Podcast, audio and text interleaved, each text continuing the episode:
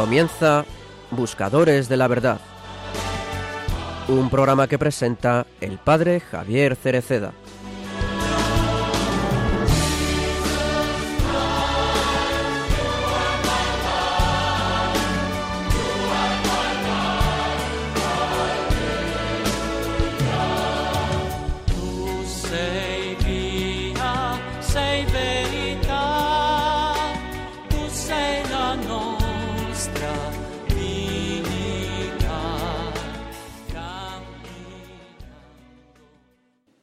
Ver a Cristo en el otro, amarlo y tener cuidado de él es sinónimo de paraíso, porque vivir en unión con Dios nos hace pregustar la alegría celestial.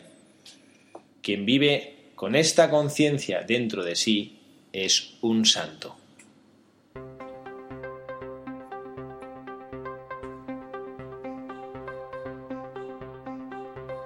Buenas tardes, queridos amigos de Radio María, queridos seguidores de este programa de Buscadores de la Verdad, en nuestro primer programa del año 2016, en este sábado 9 de enero. Estamos todavía, todavía, todavía en tiempo navideño. Litúrgicamente podemos decir que estamos dentro de la Navidad. Navidad no solo es el 25 de diciembre, eh, acabamos de pasar la Epifanía eh, hace muy pocos días y bueno, pues estaremos al menos los que nos gusta la Navidad, decimos que hasta la Candelaria, ¿eh? Gonzalo, hasta la Candelaria la tradición, ¿no? Que se quitaba, el antiguamente el Belén no se quitaba hasta el día 2 de enero, ¿no? El día de la Candelaria. 2 de febrero. De febrero, 2 de febrero, El perdón. bautizo del, del Jesús es el día del bautizo, ¿no? La presentación, La la, presentación, presentación, de nuestro, la presentación de nuestro Señor, ¿no? Bueno, pues ya aquí eh, presentamos ya a don Gonzalo, ya que le hemos saludado. Don Gonzalo Guzmán, bienvenido a este primer programa del año 2016. Buenas tardes, don Javier. Pues nada, encantado de volver a estar otra vez más en este programa y compartir con vosotros. Muchísimas gracias por acompañarnos y muchísimas gracias por dedicar esta tarde del sábado para estar aquí con estos buscadores de la verdad. Nos acompaña también una vez más Pepa. Muy buenas tardes, Pepa. Buenas tardes. ¿Qué tal todo? ¿Mm? Feliz año nuevo a todos nuestros oyentes.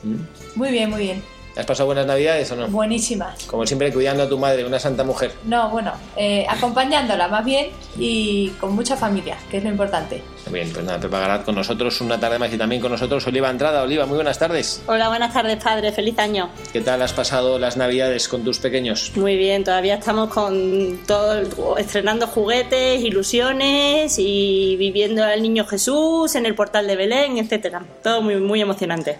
Qué maravilla, qué bendición poder disfrutar de la Navidad junto a un niño.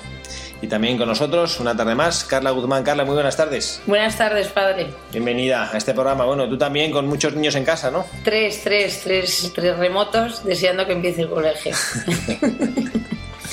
Bueno, pues aquí estamos. Entonces, si le pedimos a Pepa que nos recuerde para nuestros seguidores que no se ponen en contacto con nosotros a través del correo electrónico, nuestra dirección. Pues nuestro correo es buscadores de la verdad arroba radiomaria.es. Por favor, escribirnos que estamos deseando recibir vuestros mensajes. Repito, buscadores de la verdad arroba radiomaria.es. Bueno, pues este es nuestro correo electrónico para todos aquellos que quieran contactar con nosotros a través de este medio. También pueden hacerlo escribiéndonos cartas, mandándolas a la dirección habitual del Paseo de Lanceros, de la emisora de Radio María, simplemente poner Buscadores de la Verdad, el Padre Javier Cereceda o equipo de Buscadores de la Verdad. Bueno, pues vamos a ver eh, con qué estrenamos, con qué personaje estrenamos el, el año. Eh, vamos a, a escoger una. A ver, Oliva, cuéntanos que de, de quién vamos, de quién vamos a hablar, cómo se llama la buscadora de la verdad de hoy, cuál es su nombre. Pues es una se llama Dorothy Day y tiene una historia apasionante que ahora nos va a leer Carla. Dorothy Day, que traducido sería como Dorotea Tía. ¿o? Dorotea Día, del día, del día de ¿De los hoy. días de toda la vida? Dorotea del día de hoy. Bueno, pues, no, pues hemos escogido, para que lo sepan nuestros seguidores del programa y para que sepan que a lo largo de este año escucharán más de un buscador de la verdad, eh, sacados de una lista, un elenco de personas que el Papa Francisco en este año de la misericordia nos propone. Es una, bueno, esta buscadora de la verdad que además es, eh, no es eh, santa todavía, ni beata todavía, es sierva de Dios, que está en ese proceso de canonización hacia los altares y que es una de las figuras que el Papa Francisco, como decíamos antes, nos propone en este año de la misericordia. Como todos saben, el pasado día de la Inmaculada Concepción, en Roma, el Santo Padre inauguró este año, este jubileo de la misericordia, abriendo simbólicamente esa puerta santa de la Basílica de San Pedro. Y el Papa no solo quiere que esto sea simbólicamente eh, cruzar las puertas santas de las distintas catedrales y de los distintos templos jubilares, sino el Papa quiere que haya algo en nuestras vidas que durante este año cambie, que la misericordia deje de ser un concepto teórico, bonito, que sea algo que hagamos vida de ello. Y por eso sentimos, este equipo que les acompaña cada dos sábados en Radio María, sentimos la corresponsabilidad, junto con el Papa y junto, con toda la Iglesia, de ofrecer nuestro granito de arena para que esta contemplación de la misericordia no solo, no solo sea un ejercicio de salón, un ejercicio de, lectura eh, agradable, un ejercicio de escucha de virtudes bonitas, sino que sea algo que transforme de alguna manera nuestra vida. Este es uno de los objetivos que nosotros nos marcamos habitualmente en nuestros programas, ofrecerles a ustedes, estos seguidores de Buscadores de la Verdad, reflexionando en voz alta, que así se llama este espacio que nos ofrece la radio, ofrecerles pautas, posibilidades, ilusión para poder hacer que su vida sea un poquito distinta, que cambie un poquito. Bueno, pues le pedimos a Carla que nos lea la biografía apasionante de la buscadora de la verdad del día de hoy.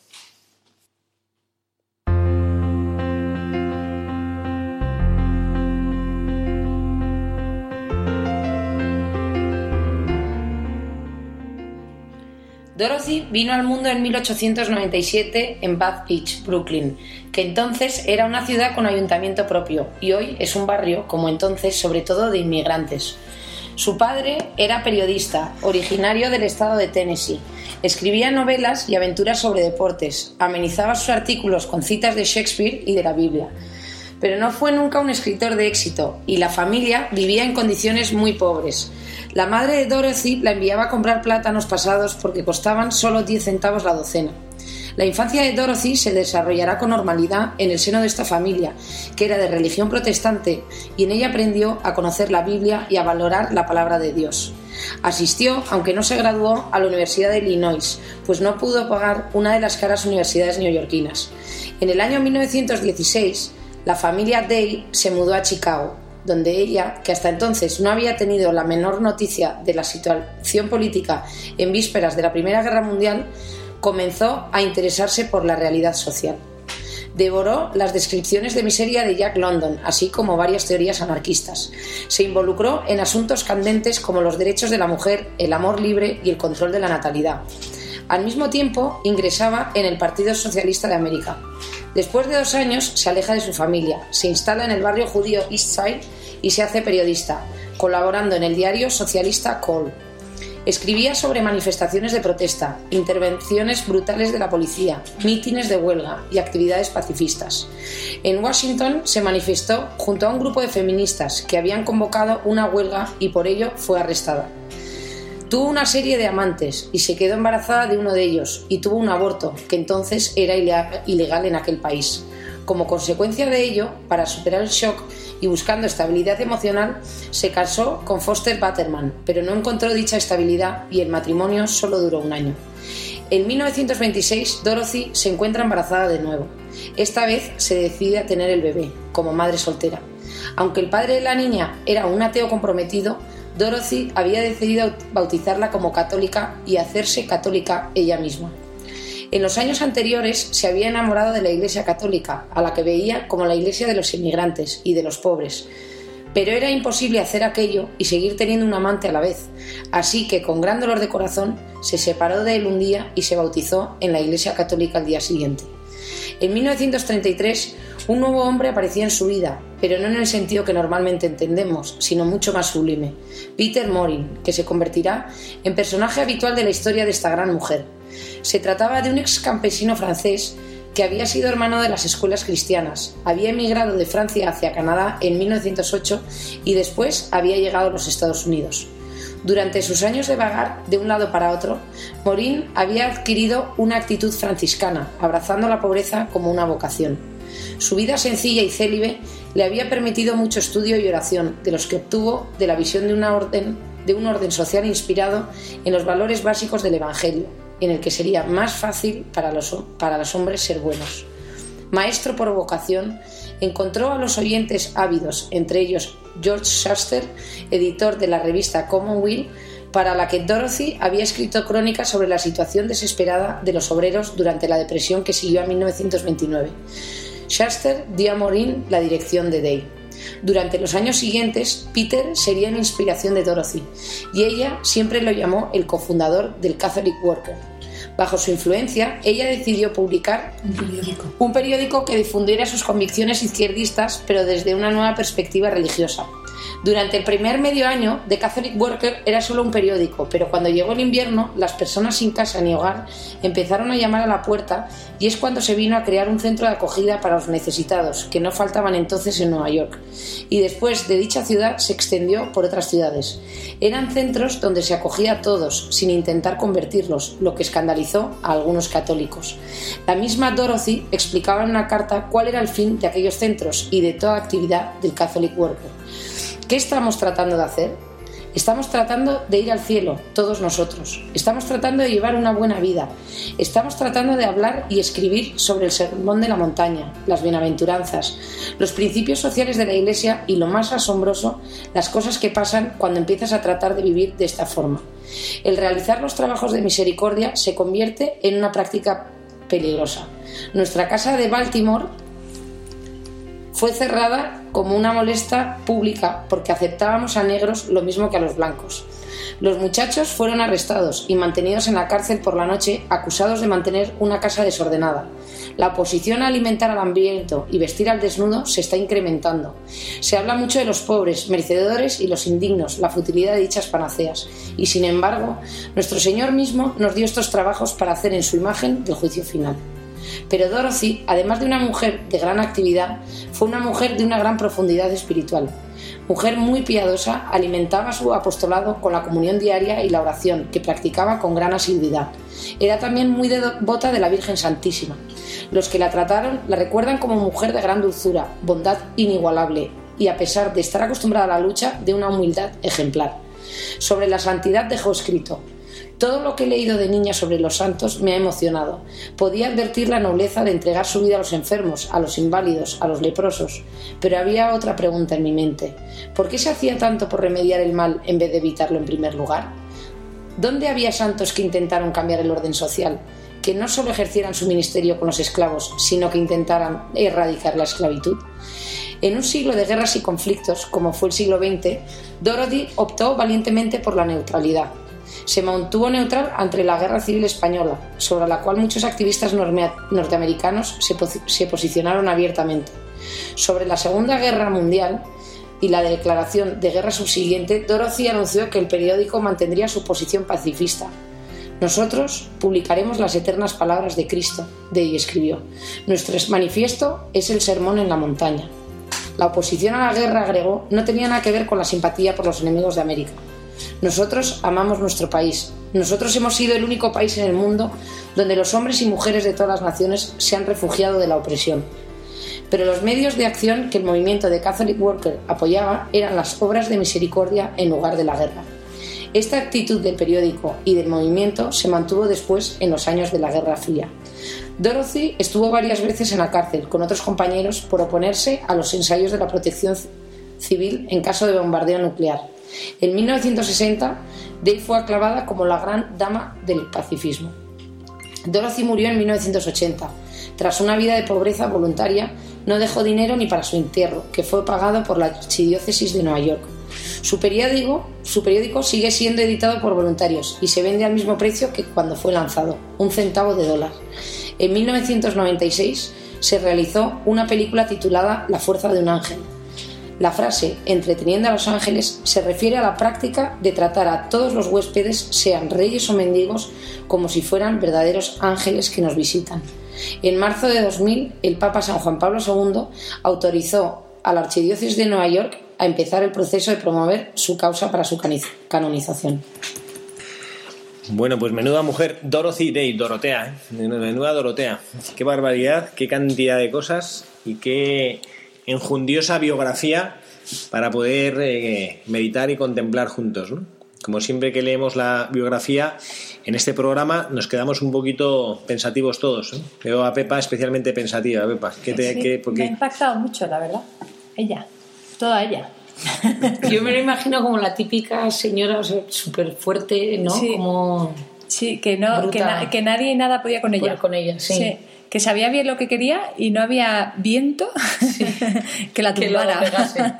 Pero lo increíble es cómo va en su vida dando bandazos para un lado para otro hasta que por fin se estabiliza porque se empieza, como dice Carla, se va poco a poco enamorando de la iglesia y se va enamorando de Cristo y es cuando empieza realmente a, a- a dar fruto toda esa fuerza. Sí, porque era una persona que es anárquica, aborta, o sea, es todo, ¿no? Lo más alejado de la fe. Esto da esperanza. Del que esté alejado puede volver. O sea, que hay mucha... Yo, ahí, el, este fin de, este eh, inicio de curso, yo he estado con mi eh, comunidad eh, religiosa de toda España, los, legionarios de Cristo que, que trabajamos en toda España, nos juntamos en nuestro noviciado de Salamanca y hemos estado dedicando estos días a, a reflexionar sobre la familia. El, bueno, saben todos que hemos tenido este sínodo de la familia, estas conclusiones, estamos esperando todavía el documento conclusivo que el Papa sacará con, las, bueno, pues con, lo- con los puntos de trabajo o, las reflexiones que él quiere dejar para la Iglesia de este sínodo. ¿no? Y bueno, ahora estamos todavía todos en un momento de espera para ver lo que el Papa, porque el sínodo ha, ha- reflexionado y ahora el Papa, que es en la cabeza de la Iglesia, le toca decidir, ¿no? O qué, manifestaciones o qué declaraciones quiere hacer al respecto. Aunque él ya hizo algunos comentarios. El sacerdote que nos que nos, que nos ha dirigido esta, estas reflexiones sobre el signo de la familia, él decía que hay determinadas manifestaciones que el Papa Francisco ha hecho, dice él, que personas de la Iglesia de hace 100 años se, habrían quedado muy sorprendidas de, que un, de que un sumo pontífice dijera lo que el Papa está diciendo sobre precisamente esta misericordia y esta, esta cercanía en respeto fidelísimo al Evangelio y al mensaje de Jesucristo, pero bueno, pues esta apertura y esta reflexión sobre la misericordia de Dios. Yo no sé por qué me ha venido a la cabeza esto cuando estábamos, cuando nos estaba Carla leyendo la, la biografía, porque efectivamente eh, Gonzalo, esta, esta Dorothy, eh, como que tenía una vida, ¿no? Una activista política reivindicativa, amor libre, amantes por todas partes, ab- se queda embarazada ella, aborta, se casa y se va, ¿no? Luego tiene un hijo también. Luego tiene, tiene otro hijo, ¿no? Y Pero ahí hombre, se convierte. Que aparentemente, eh, o sea, como que lees esa biografía y el aperitivo es como para decir, esta de sierva de Dios y de Beata, cero. Ya. Pero luego tiene un mérito bárbaro el cambio que te hace tan tremendo, ¿no? Pero por eso yo he dicho antes que da como esperanza, ¿no? Porque el inicio de su vida es como va por el, por el, por el peor camino, ¿no? Que se puede, bueno, por el peor. Y cómo, se, cómo ella misma Se reconduce. se reconduce y al final ya es sierva de Dios. O sea, que todavía estamos, todavía podemos. Y a mí me da, esper- a mí me da esperanza por el cambio político que estamos teniendo en España. Me da esperanza. Bueno, yo, lo- yo sobre todo lo que pienso es, y es lo que yo quería decir con esto de, de que algunas, a- algunas personas eh, achacan a la Iglesia, creo que desde el desconocimiento, achacan a la Iglesia esta rigidez, esta, este olor medieval, este decir, hablar tanto de pecado, y digo yo, pero perdón, o sea, eh, es que esta figura no la hemos escogido aquí, este, el, equipo Buscadores de la Verdad, no hemos escogido esta figura porque se nos haya ocurrido, la hemos escogido porque es una figura que el Santo Padre, el Papa Francisco, nos propone a toda la Iglesia para la reflexión sobre la misericordia de Dios sobre la vida de esta mujer que efectivamente con todos los despistes que tuvo y, habiendo empezado pues de una manera una, una manera ideológicamente quizá un poquito equivocada y desde una contestación social y desde una lucha social quizá no acertada sin embargo supo encontrar eh, la luz supo encontrar a Jesucristo en su vida y fijaos que también es curioso, no es que dice, bueno, desde el momento en que se convirtió al catolicismo, ella siguió luchando de una manera muy parecida, no es que diga, bueno, ahora como ya me he hecho católica, ahora voy a inventarme otra lucha, fue prácticamente la misma lucha, ¿no? O sea que nosotros, que para que todos los que estamos escuchando y todos los que estamos contemplando esas figuras de la misericordia, comprendamos que la lucha de la Iglesia es una lucha también pues, teniendo en cuenta todas las necesidades del hombre de hoy ¿no? y todas las dificultades del hombre de hoy. ¿no? Bueno, a mí, o sea, vamos a, vamos a, me parece que esto es muy rico, ¿no? Eh, no sé cómo podemos saber poco a poco, eh, viendo cuál es el, el- el mensaje que, que nos deja a los buscadores eh, nuestra sierva de Dios de hoy, eh, la sierva eh, de Dios Dorothy Day. A mí, en primer lugar, me gustaría, y bueno, que reflexionemos todos en conjunto, insisto, ¿eh? que nuestros, nuestros oyentes saben que este programa se llama Reflexiones en voz alta, no venimos a pontificar, es decir, venimos a reflexionar, a dar elementos, nosotros reflexionamos y compartimos y esperamos que los que nos escuchan también sientan esa libertad de poder eh, bueno, pues, eh, tomar sus propias decisiones y escuchar para sacar sus propias conclusiones. A mí me llama la atención también, como nos decía Pepa, poderosamente, y también me da mucha paz, el pensar que la misericordia de Dios es infinita. A mí es uno de los mensajes de, que, me, que, que quería, que, o sea, que me ha leído la mente, porque era uno de los mensajes para los buscadores.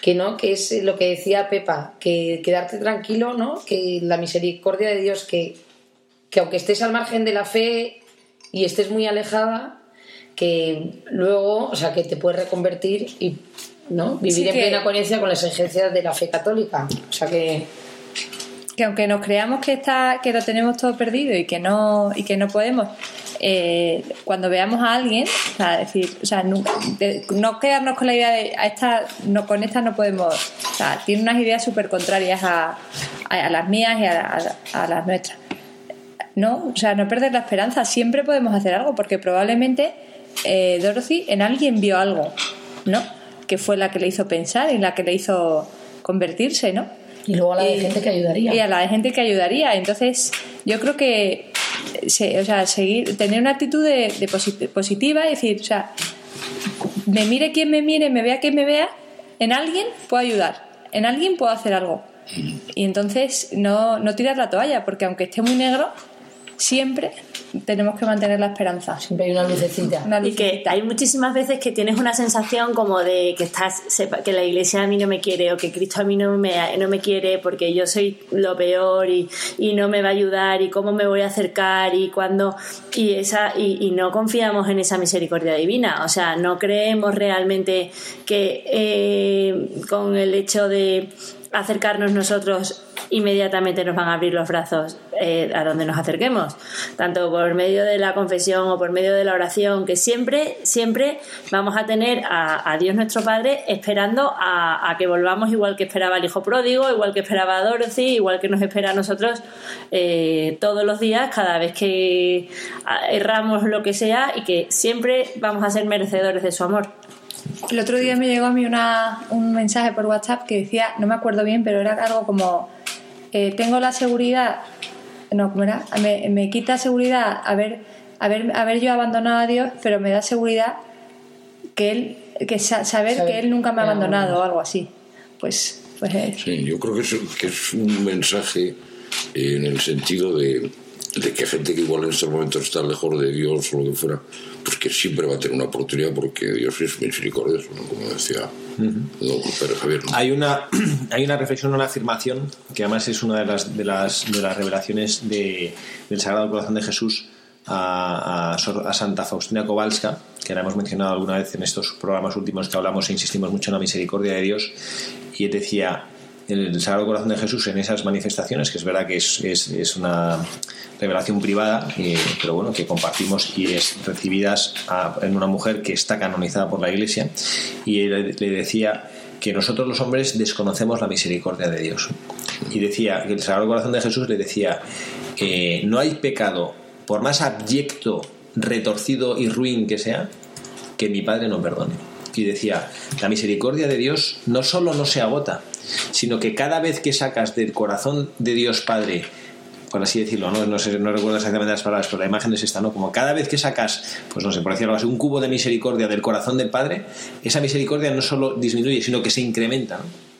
Es que me parece una idea que, que nosotros creo que deberíamos pues siento, no sé, a lo mejor alguno que escucha y efectivamente es un gran pecador tremendo y que ha hecho barbaridades tremendas, ¿no? Incluso para él eh, la misericordia de Dios, o quizás sobre todo para la misericordia de Dios está abierta. Pero para todos nosotros que tendremos nuestros pecadillos y nuestras miserias y nuestras mediocridades y nuestro dar la espalda a Dios nuestro Señor, nos está diciendo él que no hay nada de lo que podamos hacer, nada de lo que podamos hacer que de, haga que Dios nuestro Señor nos dé la espalda. Esta es la primera convicción que nosotros tenemos que tener. ¿no? Y yo siento, y creo que esto es a lo que a la sierva de Dios le, pasó, que nosotros tenemos que decir, como cuando Jesucristo, eh, en la parábola del buen samaritano, cuando les pregunta, bueno, ¿y quién es el que hizo bien? El que, el que, dio, la, el que, el que dio la vuelta, no sé qué, acaba diciendo Jesucristo, ¿no? Vete y haz tú lo mismo. Entonces yo creo que ahora esta, esta es la gran pregunta, ¿no? Al menos esto es eh, el, el interrogante que nosotros ahora mismo queremos poner en el aire para nosotros mismos, los que estamos aquí en el estudio, y también para todos los que nos están escuchando, ¿no? ¿Qué significa para ti cuando contemplas esa misericordia de Dios? Cuando contemplas esa persona que, vamos a ver, ¿A quién de nosotros? Incluso en esta sociedad, de ahora estamos hablando, estamos en el año 2016, una sociedad mucho más liberal, eh, ahora que estamos analizando el tema de la familia, pues bueno, pues vosotros lo sabéis igual, o- igual de bien que yo, ¿no? La cantidad de matrimonios pues que hay con, con dificultades, la cantidad de parejas jóvenes que conviven juntos y que, eh, o sea, no ni se plantean por la cabeza formalizar un compromiso de unión y de fidelidad delante de Dios, o sea, lo, sabemos, ¿no? A pesar de esta sociedad así, ahora que es muchito, muchísimo, pues más, ¿no? No sé cómo decirlo, liberal o más, ¿cuántos de nosotros una figura como Dorothy Day nos habría causado un cierto, una cierta perecilla, como no queremos saber mucho de ella? Por supuesto, y a- muchísimo. Y además de Perecilla lo hubiéramos juzgado porque fíjate lo que ha hecho y esa señora que mal vivir ha tenido y tal y Pascual. Y al final ella eh, ha podido llegar incluso a estar mucho más cerca de Dios que una a lo mejor que ha llevado una vida súper recta, súper tal y que nunca ha tenido una mm, una conversión tan fuerte o una, una cercanía tan tan fiel, ¿no? Como, como la que tuvo No, y Dorothy. sobre todo yo creo que también la importancia del testimonio, ¿no? ¿No? De una persona así. que- o sea, es que una de las cosas cuando estábamos haciendo el guion en casa y entonces estábamos viendo diferentes artículos de Dorothy, decía uno que con la ayuda de su testimonio pudo dirigirse con empatía a las mujeres que atravesaban las mismas circunstancias al haberse sometido a un aborto. O sea, lo importante, ¿no? Que al final volvemos todo a lo mismo, que igual tú te sientes abandonado, te sientes tal, y le, le oyes a una per- la importancia de hoy en día que haya personas así, claro, también, ¿no? Que tienen su... Yo, no, o sea, no quiero, no, no- yo voy a hacer un comentario que quiero que sea bien interpretado porque precisamente hablando de estos temas del signo de la familia tenemos todavía por delante lo que el Santo Padre nos diga y, y- y bueno, pues, pero yo he oído de personas y yo todavía no he tenido la, ocas- la ocasión cercana ¿no? de personas pues que a lo mejor han tenido una vida irregular, de personas que no les ha ido bien y que quieren acercarse pues con mayor o mayor dificultad porque hay, hay unos temazos de las personas que pues, eh, pues han tenido dificultades en la vida con sus matrimonios, han vuelto a casar y eso, eso es una dificultad grande que todavía nosotros, la Iglesia, pues tendrá que iluminar sobre cómo hay que actuar. ¿no? Pero mientras la Iglesia decide cómo, va, pues, eh, cómo, la, cómo tiene que salir al encuentro como madre, nosotros que somos los hijos de la Iglesia, yo me pregunto, ¿cómo actuamos y cómo abrimos nuestro corazón a la misericordia? Es que de verdad mm, a mí me interpela, yo también como sacerdote, pero me interpela la vida de esta mujer porque yo siento que para ella la misericordia no era una teoría. Y ella coge y abre un periódico y de repente empiezan los pobres, una cosa es escribir eh, sobre la miseria y qué pena la gente lo está pasando fatal y los obreros en la gran depresión, en la calle y demás, y escribes eh, en, tu, en tu máquina de escribir tan contento, luego cierras el periódico, te vas a tu casa y ala, eh, tan tranquilito. Y cuando la gente empieza a llamar a, tu puerta, a la puerta del periódico, y esta mujer convierte la edición de un periódico en una obra social de acogida al necesitado, es cuando la verdadera misericordia de Dios se encarna en el cristiano.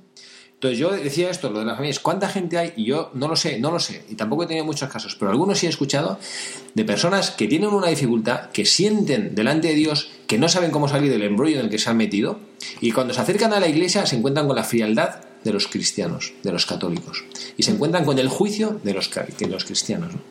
Y personas que, pues que, pero insisto, que tienen, pues están en una situación irregular y que no pueden estar en plena comunión con la iglesia y que no pueden comulgar o lo que sea, se acercan y encuentran rechazo en los cristianos. que a veces somos muy fariseos. A mí ¿no? eso me parece durísimo, pero es una realidad. Me parece durísimo, porque vamos en contra de todo lo que de todo lo que Dios nos ha dicho, ¿no? De todos los evangelios. Si Dios no, si Dios no, si Dios nos juzga, ¿por qué vamos a juzgar nosotros? Si Dios a todos nos quiere tal como somos, con nuestros defectos y nuestras virtudes, ¿quiénes somos nosotros para juzgar? ¿no? Sí, Eso es verdad. Sí, pero el hecho de, claro, esta, esta es la teoría, ¿no? Pero claro, luego a la práctica, en la práctica, eh, qué duro, qué duro resulta, ¿no? Y es una cosa que yo creo que nosotros, eh, esto tenemos que sacarlo del corazón y tenemos que hablarlo entre nosotros. Y los que formemos parte de alguna comunidad religiosa, como vosotros sacerdotes, evidentemente, ¿no? Pero vosotros los seglares, que formáis parte de una comunidad que puede ser vuestra parroquia, que podéis pertenecer a algún movimiento, a algún movimiento de apostolado, lo que sea. Creo que esta es una cosa que hay que tratarla y hay que hablarla, ¿no? Y no sé de qué manera actuar. Y no, y no digo yo, no sé, cómo cambiar y bueno, ahora voy a abrir mi casa y voy a como un centro de acogida y que aquí la gente venga y que viva en el salón. No, no, no estoy diciendo eso, ¿no? Estoy diciendo es cómo vamos nosotros a encarnar la misericordia que la Iglesia y que Dios nos está pidiendo. Porque es que yo siento que, que, no sé, de verdad, ¿eh? es que eh, si nuestros actos como cristianos nos identifican, qué complicado lo vamos a tener el día del juicio, ¿eh? Porque el día del juicio no te van a preguntar, ¿cuántas misas has ido? ¿Cuántas horas has trabajado? ¿Cuántas novenas has rezado? ¿Cuántos rosarios? ¿Cuántos rosarios has de.? ¿No? ¿Eh? Al final, ¿qué van a preguntar? Las horas de misericordia. Bienaventurado tú. No, no dice Jesucristo en el Evangelio en ningún sitio. Bienaventurado tú, venid a mí, benditos de mi Padre, porque fuisteis todos los días a misa. Bienaventurado tú, porque rezabas todos los días las tres partes del rosario. Dice, bienaventurados tú, venid a mí, benditos en mi Padre, porque tuve hambre y me disteis de comer. Tuve sed y me disteis de beber. Era forastero y me acogisteis. Estuve desnudo y me vestisteis. Enfermo y me visitasteis. En la cárcel y vinisteis a verme. Entonces yo cuando pienso eso, yo eh, como sacerdote, a mí se me ponen un poquito los pelos de punta, ¿eh? Y a decir, madre mía, pues yo no sé este examen cómo lo voy a pasar, ¿no? Desde luego, con todo lo que hemos recibido, toda la misericordia que recibimos diariamente de Dios, eh, es lo, lo que dice el padre Javier, de, de- de encarnar la frase de ahora ve y haz tú lo mismo. O sea, realmente es la, la parte que es lo, salir a la calle, ayudar, estar y ayudar a, a los más necesitados y no vivir la, la religión del salón. Sí, Así la región del salón. lo decía el Papa Francisco. La religión de los vuestros so- sofás. Re- la religión del salón y, y ayer fui a misa y hoy me reza un rosario y hoy tal y al Qué final eh, el de al lado que nos necesita que, que lo vemos diariamente que, que, que, que, que no hace falta montar un periódico y tal no es que hay gente al lado nuestro que realmente está muy necesitada y, y, y pasamos por delante y como si no fuéramos cristianos como si no fuera con nosotros como si no estuviera Dios en la persona de enfrente ¿no? Y te sentas en el sillón, te pones a hablar por teléfono y mira a fulanito que se ha separado y tal, que no sé qué, ¿no? Y encima juzgando. qué horror qué horror ¿Qué habrá hecho? ¿Qué tal? Y ahora está con otra. sí. y en vez de ayudar, todo lo contrario. Le echamos más leña al Yo fuego. como Leña al católico de alguna forma yo siempre pienso que, el- que la, la actitud es importante. El- y la actitud, vamos a decir, alegre, por ejemplo, pues debía distinguir muchas veces a los católicos de, de otros señores. ¿no? Pero yo otro día- Un poco exagerando la cosa. La alegría. Yo tengo, yo tengo un amigo que es un hombre que no tiene fe, no ha recibido el don de la fe. Su mujer tampoco, tienen dos hijos y me los encontré el, hace un año con mi comunidad. Estábamos paseando por, una, por un pueblito en plan turístico aquí en las, por la Sierra de Madrid y me los encontré. Y yo, hombre, un abrazo, le tengo mucho cariño y demás, ¿no? Y, y me decía, ¿no? Un padre, no sé por qué nos pusimos a hablar de él, que hombre más bueno y tal, y no sé, pero ¿y sus niños? Ah, porque se había, estado hablando con los niños y algo le preguntó, ah, pero vosotros tenéis la edad de la primera comunión, este sacerdote amigo mío. Mientras yo hablaba con mi amigo, el sacerdote hablaba con los niños, ¿no? No, no, nosotros no vamos a hacer la primera comunión. No, no, pero no, es que nosotros no estamos bautizados, ¿no? Entonces, este amigo mío ni ha bautizado, ni, ha dado, ni los niños pues, no ha recibido la primera comunión. Y entonces, claro, y es un hombre buenísimo, estoy con- es mejor que yo, es mejor persona que yo, más caritativo, más atento a las necesidades de los demás. ¿no? Entonces, claro, yo digo, este hombre, cuando le hablas de la Iglesia Católica, ¿qué pensará? ¿Qué ejemplo damos? Porque no, digo de la teoría, ¿no? Porque en la teoría, que estaba mal dicho, la teoría es lo que Jesucristo nos pidió que hiciéramos y la teoría es preciosa. Lo decía Gandhi, me convence el cristianismo, no me convencen los cristianos. Entonces, claro, eh, yo es que siento que, claro, que a veces dicen, "Ah, la iglesia, la iglesia. El otro día me decía un, un chavalillo que yo acompaño de vez en cuando, acompaño un poco en su vida, y es un niño que tiene unas dificultades de salud que Dios ha permitido en su vida y es muy reaccionario y muy rebelde. Entonces, está siempre enfadado con Dios y con los curas. Entonces, siempre me dice, es que los curas, no te das cuenta, me dice, a mí tutea, no te das cuenta, pero es que los, los curas habéis perdido la batalla. ¿No te das cuenta que las iglesias se os están quedando vacías? ¿no? O sea, como que mira desde fuera a la iglesia, ¿no? Yo pienso, es que, ¿y sabes por qué? Y, no se lo digo al claro, pero yo pienso, me digo a mí mismo, Javier, ¿sabes por qué está pasando esto? Porque cada vez somos menos de Cristo. Que a los cristianos cada vez somos menos de Cristo. Y somos cristianos de salón. Y no encontramos la plenitud de la vida. Porque cuando tú te entregas, cuando Jesucristo dice, bienaventurado tú, cuando das de beber al sediento, y no es porque simplemente, ah, bueno, pues nada, que eh, eh, eh, estoy contento porque he hecho lo que Dios me pide. Es que en tu corazón, que está hecho para eso, es cuando está, cuando está feliz. Pero padre, yo por ejemplo considero que igual que hay mucho cristiano que solo vive la teoría de la de, la teoría de los evangelios, la teoría de la religión, la teoría de, la vida que nos ha que nos ha propuesto Cristo, hay mucha gente no cristiana que vive totalmente la práctica. Y que aunque no viven la teoría porque no porque no tienen ese don de la fe y no tienen eh, esa esa posibilidad de vivirla eh, al, vivir la práctica es, es casi mucho mejor cristiano que la que solo vive la teoría. O sea, y, y que, y que esa persona, aunque no lo haga por la fe, pues tiene incluso mucho más mérito, porque un cristiano, en un momento dado, no es que hagamos buscando una recompensa, pero sí que tenemos muy claro que gracias a todo el bien que hagamos aquí, nos lo recompensará nuestro Padre en el cielo. Todo lo bueno que hagamos, ese que le hagamos al vecino, se lo estamos haciendo a Cristo nuestro Señor, por lo cual tiene, tiene, tiene menos mérito que una persona que no va, que no tiene la parte teórica y que, y que encima lo hace. Y que no se apoya en nada, porque al final nuestro apoyo es lo que nos hace hacerlo. Pero él, oye, No, sí, sobre todo cuando decía Dorothy que cuando acogían, acogían no solo, o sea, que su, lo de cuando se convirtió el periódico en un centro de acogida, que no era solo para los católicos, sino para todos. Pero yo también quería lanzar un mensaje de esperanza, porque ha habido un momento que parecía que aquí nos estaban regañando, ¿no? Me he dicho, menudo comienzo del 2016. Hombre, yo creo que también los católicos se han puesto las pilas y yo creo que sí están haciendo mucha labor. Y sobre todo vemos ahora en las redes sociales que te llegan mensajes de todo lo que está haciendo Caritas, de todo lo que está haciendo la obra social de la la iglesia, iglesia. y todo lo que está haciendo. O sea, yo creo que también, Y aunque aquí el padre que- nos ha regañado un poquito, el padre Javier, que estamos todos aquí, y que digo, Yo nos ha también traído creo carbón que, de los reyes, pero yo creo también que, que la educación que están recibiendo nuestros hijos es más activa o una religión más activa que la que hemos vivido nosotros. O sea, ahora vemos que niños pequeños participan en actividades de la iglesia sí. muy, muy profundas y lo hacen a su forma y con su profundidad. yo creo que somos igual menos, pero mejor. De más calidad. de más calidad porque es verdad que los que estamos de verdad estamos comprometidos y entonces tenemos ideas menos- y salimos a la calle Y tampoco tengo tan claro eh, que seamos menos, o sea, y que siempre me imagino que, que habrá ciclos y que algunas veces, pero vamos, cuán grande es la Iglesia Católica que a pesar de que está compuesta por hombres, seguimos ahí Sí. en pie y, y- no y es verdad que hoy en día toda la cultura toda es en la- contra de la iglesia o sea porque es todo el materialismo falta de valores falta de principios Bueno, hemos, este, en este programa, eh, que hemos, eh, en nuestro primer programa del año, que estamos echando de menos a uno de los miembros eh, habituales de este equipo de Buscadores de la Verdad, pero ha sido Eh, padre que además que ha sido padre, pues lo hemos, le hemos llamado y le hemos pedido que, que nos acompañe, aunque sea un ratito, en la llamada de este programa, a don Ismael Abad. Ismael, muy buenas tardes. Muy buenas tardes, ¿qué tal? Fenomenal, ¿Cómo están estamos... ¿Qué tal, ¿Qué tal tu vida como padre de la segunda criatura? Muy bien, muy bien. Súper contentos, muy felices ¿eh? y con muchas ojeras, pero todo fenomenal. Enhorabuena, Ismael. Enhorabuena por esa segunda niña. Ya te has librado del asilo. Ya te has librado del asilo. Efectivamente. te echamos de menos en el estudio Estoy como un rey, estoy como un rey. Bueno, Ismael, nosotros estamos en esta buscadora de la verdad, que como sabes que hemos compartido contigo en la preparación del programa el guion, que es Dorothy Day, esta mujer que, bueno, pues que era un poco activista política y que luego, bueno, pues encontró en esa lucha por, eh, por, por la igualdad de las de oportunidades de las personas y por ayudar al desfavorecido, pues eso fue como un caldo de cultivo que le hizo encontrarse con Jesucristo.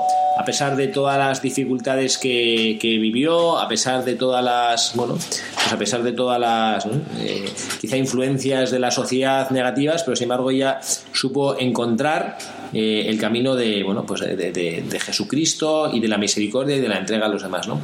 tú que bueno que has tenido también tu, tu en tu in- inicio de tu vida laboral profesional pues eso incursiones con el mundo de la política y demás ya sabes que aquí no nos gusta hablar de política no hablamos de política pero ¿cómo crees tú de verdad que se puede encontrar en, este, en estos ambientes, cómo se puede encontrar o cómo podemos hacer o qué podríamos hacer nosotros como iglesia para hacer que haya una verdadera preocupación por las necesidades de los demás y para que Jesucristo sea descubierto por muchas personas que, que lo rechazan porque lo desconocen, pero sea descubierto como, como aquel que de verdad propuso que todos los hombres se preocuparan de los demás, de sus hermanos, ¿no? y, que la caridad y la misericordia no fuera una, una simple teoría.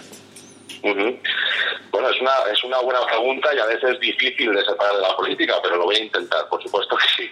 Porque, bueno, en primer lugar, creo que lo fundamental eh, es romper con todo respeto humano, que es la mayor, como decía aquel, guillotina de santos que pueda haber en la sociedad.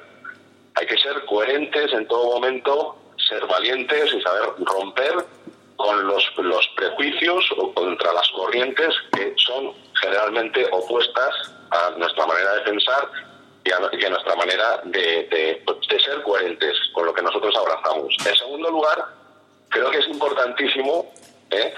defender la verdad, porque es el mayor acto de humildad que hay. Puede parecer prepotente.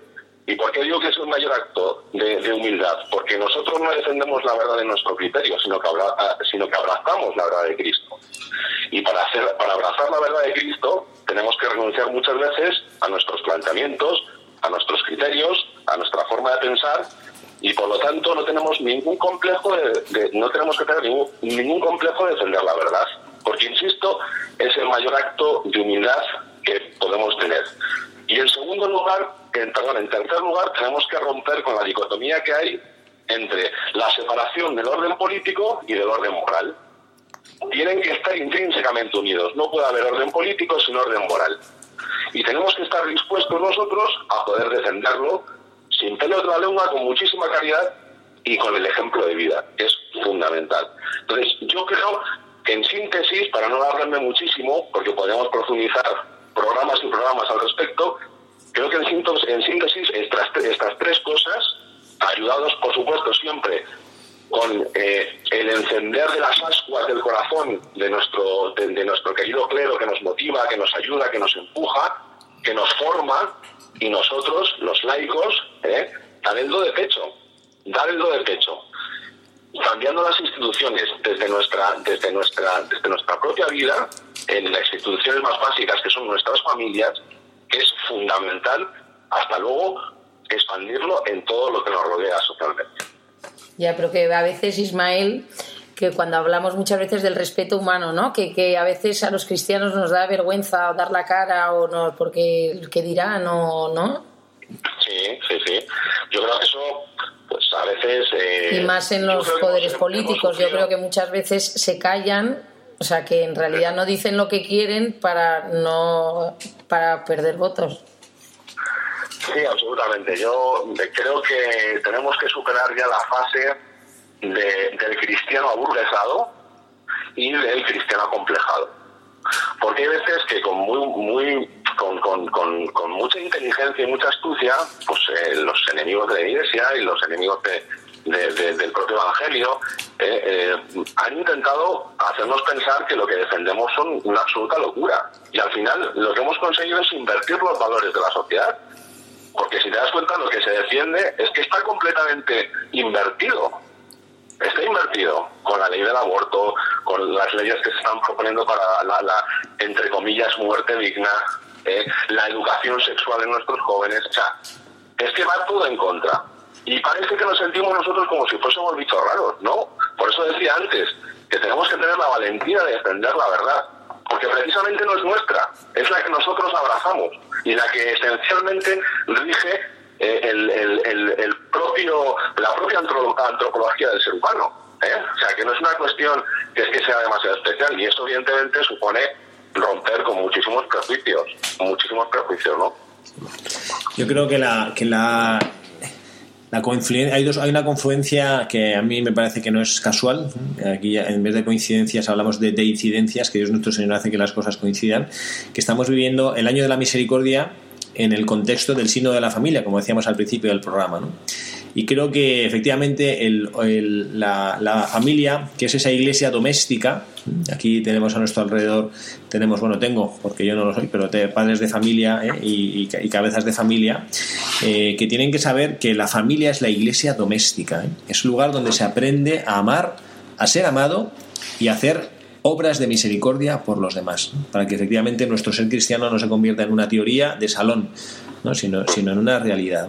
Y efectivamente todos estos temas de la política que nosotros, pues yo, bueno, pues que se nos escapan un poquito y que no hay que darles quizá tanta, bueno, al menos no, no es el foro desde el que queremos nosotros ahora trabajar, pero sí nosotros como católicos reflexionar de lo que a nosotros nos toca. Luego ya la sociedad, pues bueno, que haga eh, los que les corresponde, los que quiere que, que trabajen eh, como Dios nuestro Señor les pide. Pero nosotros como individuos, como individuos, ¿qué es lo que tenemos que hacer? No? Saber salir al paso de las necesidades de los demás y sobre todo tener un corazón misericordioso como el de Dios nuestro Señor.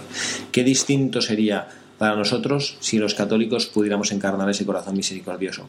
Qué distinto sería si abandonáramos esa vida de comodidad, esa vida de, bueno, pues estar muy a gusto, que tampoco significa vivir radicalmente y dejarlo todo y irnos al Amazonas ahí a aplicar el nombre de Jesucristo. Que no, que no, si a lo mejor es que se necesita menos en el Amazonas que aquí. Si aquí tenemos muchas personas que no entienden que la respuesta a sus problemas es el nombre de Dios, cuando ahora mismo lo consideran el enemigo de su felicidad.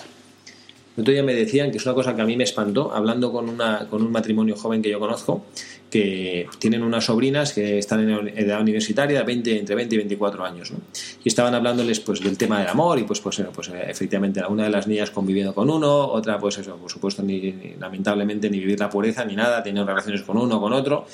Y entonces este, este amigo mío le decía a ellas, pero bueno, pero y el amor y no sé cuántos y decía, hombre, eso es imposible y le decía él, pero tu tía y yo, dice, vosotros sois una cosa especial. El amor, ¿cómo, decía, cómo, cómo me dijo este? Eh, el amor para siempre no existe. Decía. Digo, qué tristeza cuando alguien piensa esto.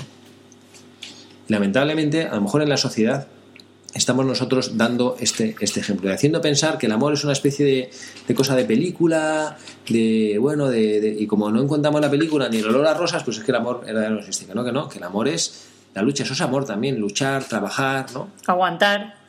Eso también, eso también es. también es- Oye, no río por nada, ¿eh? Te has salido. Estáis teniendo un programa Es que de yo- enero que no, es que es verdad, eh, con respecto a lo que dice el padre, lo que estaba justo diciendo el padre Javier, yo acabo- estaba justo hablando con una amiga mía que se acaba de separar y parece que que no hay que aguantar nada y que todo tiene que ser fácil y que, y que, oye, y entonces me decía, no, es que la pobre fulanita, fíjate qué pereza que se ha tenido que ir a Barcelona a pasar Navidad. Y yo decía, bueno, pues gracias a Dios que se va a Barcelona con su marido y con los abuelos de sus hijos y que, y que es verdad que no está en su casa con su papá y con su mamá, pero que, que no todo es el yo me mi conmigo que Hombre, nos rodea ahora, eh, sino que hay muchísimas veces pues que, que hay que, que, que- que aguantar, así de claro. que la gente hoy en día está muy cómoda, que se cómoda y que a la primera de cambio la abandona y no hay que luchar en todo.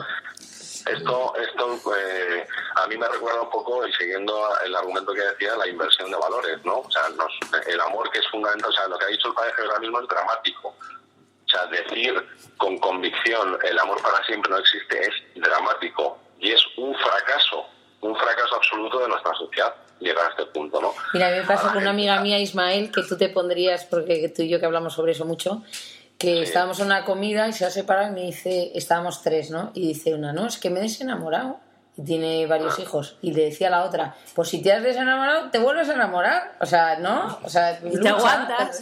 No es que te aguantes, sino que, Sí. o sea, que quieres, no, ahora quiero un perro, ahora quiero un hijo, ahora quiero una casa. No, matrimonio a la no. carta, es matrimonio a la carta. Ahora sí, ahora no, ahora tal. Pues te vuelves a enamorar, chico. Sí, no, está. por eso te digo que es que se ha limitado, se ha limitado a una versión de Hollywood, a una meramente sentimental, meramente incluso a veces, eh, pues de- reduciéndolo solo a la expresión genital de- del amor, y entonces claro es una visión sumamente reduccionista y sumamente ingobernable, ¿no? Porque entonces al final no soy yo el que tomo decisiones, al final el amor es una decisión de entrega.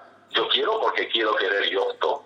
Y habrá momentos en que acompañen sentimientos, emociones, y habrá momentos que incluso a lo mejor los pueda tener este en contra, pero ahí es donde demuestro más el amor todavía, ¿no? Pero esto, esto, esto ahora no, no, es- no, no es lo que ni venden, ni lo que se defiende, ni lo que se muestra en la sociedad, todo lo contrario, ya me he cansado, pues, pues, pues como cuando utilizo una ropa que ya no me gusta, pues cambio de, de armario, ¿no? Y al final nos convertimos Pues ahí tenemos una gran labor los padres, ¿eh, Ismael? Sí. Ahí tenemos una gran labor los padres de enseñar a nuestros hijos la- la- el, la- el verdadero amor para siempre, el verdadero amor eterno, y que claro que existe y que, y que lo aprendan desde pequeños. Y más tú que tienes niñas. Así es. así es. Bueno, Ismael, oye, yo creo que te, te liberamos, que en esta tarde de sábado seguro que tu mujer estará ahí peleándose con las niñas y te necesita. Muy bien, pues un placer, un placer y un saludo muy grande a todos y espero que, que nos veamos pronto y pronto en el estudio también. En Un 15 abrazo. días te vemos en el estudio, Ismael. Eso es, un abrazo muy grande. Gracias. Ismael. Gracias, Ismael, gracias. Bueno, pues tenemos, eh, la verdad es que tenemos que dar eh, a Dios nuestro Señor las gracias por esta oportunidad que, que nosotros tenemos de poder eh, dar testimonio de todas estas grandes verdades. ¿no? Y yo me gustaría que sintiéramos los cristianos, todos, bueno, al menos los que estamos escuchando este programa, al menos los que estamos haciendo este programa, que sintamos todos la responsabilidad de devolver a los jóvenes esa esperanza. ¿no? Porque esta persona que me comentaba que su sobrina decía eso del amor para siempre no existe, y lo decía con nostalgia, no lo decía con desprecio, no lo decía con... No, que lo dicen con pena. Lo dicen con tristeza, ¿no? Qué bonito sería, qué bonito que eso sería, que esto existiera, ¿no? Y bueno, ¿no? yo, te- yo he conocido matrimonios, o conozco matrimonios que ya llevan 50, 55 años casados, ¿no?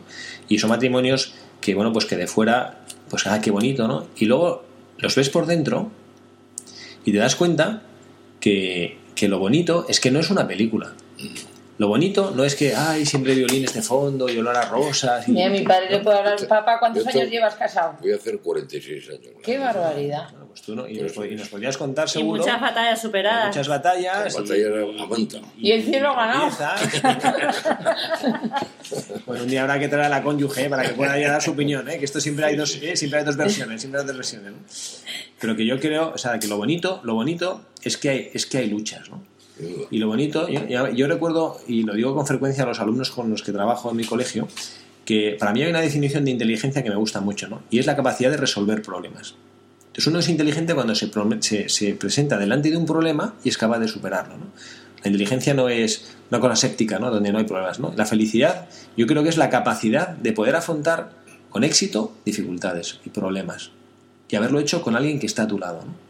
Y yo creo que cuando uno tiene una dificultad, y también los matrimonios, me han tocado acompañar matrimonios pues que han tenido y han pasado dificultades gordas, y han pasado problemas complicados, no bonitos, y han querido luchar, los han querido superar, y han salido adelante, y, y se han visto fortalecidos, ¿no?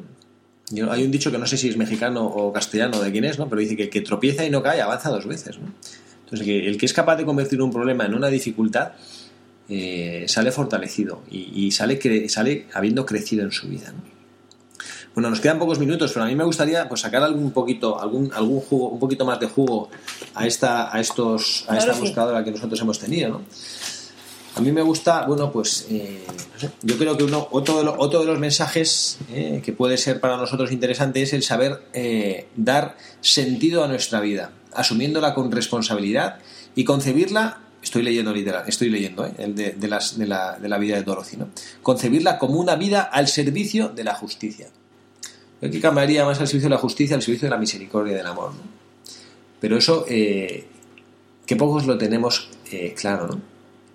cómo nosotros más bien concedimos nuestra vida en rellenar en rellenar una serie de criterios, ¿no? Como si tuvieras, como si fuera una especie de, de lista de la compra, nuestra vida, en la cual, bueno, tú qué tienes, ya tienes el piso, ya tienes el coche, ya tienes el apartamento en la playa, ya tienes el, como decía Carla antes, ¿no? Ya tienes los hijos, ya tienes el perro, ya tienes, ¿no? Ah, bueno, ya lo tengo todo, ¿no? ¿Y qué ocurre? Que cuando ya, ya lo tiene todo, llega a la edad de los 45 Se o desinfla. 50 años, que ya lo tienes todo y dices, ¿y ahora ¿Y qué? ahora qué? Si me queda, si bien me va 30, 40 años de vida, ¿y ahora qué? Y toda mi vida ha sido eh, ir consiguiendo metas y ya he conseguido todas las metas, ¿no? ¿Qué pasa? Que el que tiene 10.000 euros ahorrados ahora tiene que tener 20.000. El que tiene dos perros ahora que tiene tres. El que tiene... O sea, esto es la vida, no, no. La vida solo tiene sentido, solo tiene sentido cuando la empleamos de verdad en el servicio a los demás. Que en definitiva es lo que hizo nuestro Señor Jesucristo, es lo que Él nos enseñó, es la vida que Él llevó y es la vida con la cual Él nos edificó. Y si nosotros nos llamamos cristianos es porque somos seguidores de Él. Bueno, ahora ya sí. eh, No. Se nos acaba el programa, sí, sí. Ya tenemos rápido que ha pasado. Cortando. Ha sido una gozada, como siempre, estar acompañado de este equipazo de buscadores de la verdad. Pepa Garat, muchísimas gracias. Gracias una vez más por, por haberme invitado, porque esto aquí sale uno renovado. De este estudio sale una todos los sábados por la tarde renovada. Es que es como una catequesis. Totalmente una catequesis. No es una gozada, la verdad. No, y es una gozada preparar los programas, porque aprendes un montón buceando, viendo. No, la verdad que sí. Don Gonzalo, muchísimas gracias. Muchas gracias, Padre Javier, por compartir estos momentos. No, no, estás aquí me- Buscaremos un buscador, mat- un matrimonio para que nos hables de tu Me viene fenomenal que vengas aquí para, Testimonio de vida. para equilibrar el peso entre Sí. hombres y mujeres, me viene fenomenal. para dar un poco de sensatez a... a Aquí estoy en su en su ayuda. Sensatez sobre todo. Juegue, padre, juegue. Que ha venido Guerrero. Ha venido padre. Guerrero este enero. Padre, muchísimas gracias por el rapapolvo que nos ha echado, que ha sido, ha sido, la verdad es que nos ha venido muy bien. y- La primera y- media hora ha sido ha brutal. sido, pero no, nos viene bien porque Sí, luego es todas, todos esos consejos, porque al final son consejos, uno las medita y, y siempre se saca provecho. Y gracias a, a Dorothy Day, que también nos ha dado un gran ejemplo y, y nos va a ayudar mucho para, para movilizarnos y, y ser misioneros de la caridad. Y salir, salir del a la salón. calle. Salir a la Del calle. salón. Salir del salón. ha encantado del salón. Muy bien, Carla Guzmán, muchísimas gracias. Muchísimas gracias, padre. Sábado más aquí, entrañable. Y aquí quien les habla, el padre Javier Cereceda, dándole las gracias por estar ahí, estar con nosotros, estar acompañándonos en esta radio, la radio de María, en este año de la misericordia, no lo olviden. Que Dios nuestro Señor sigue mirándoles con misericordia, amándoles mucho más allá de lo que nosotros somos capaces de concebir. Que Dios nuestro Señor les conceda un feliz sábado, mañana domingo, día del Señor, que les conceda también poder hacer algo por los demás, poder estar como Dios nuestro Señor nos pide, sirviendo y entregando nuestra vida, haciendo creer que el amor es posible, iluminando, haciendo que la Iglesia sea foco para los que nos acompañan en el camino de la vida hacia la eternidad. Que Dios les bendiga.